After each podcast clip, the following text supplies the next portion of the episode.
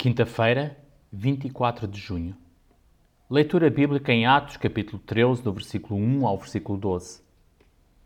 O livro de Atos fala muito sobre a importância do Espírito Santo, a terceira pessoa da Trindade.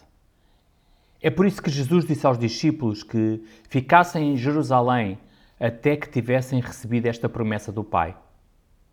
Aqui, é o Espírito que manda que Paulo e Barnabé sejam separados para a obra do Senhor e os guia durante a mesma viagem. Depois vemos a importância do Espírito nas situações que enfrentam. E é o mesmo para nós. Nunca podemos funcionar bem na obra do Senhor sem o seu Espírito. O profissional Pão do Céu é apresentado pela União Bíblica de Portugal. A União Bíblica é uma organização cristã internacional e interdenominacional que usa a Bíblia para inspirar crianças, adolescentes e famílias a conhecerem a Deus. Para mais informações, visite o nosso site em uniãobíblica.com.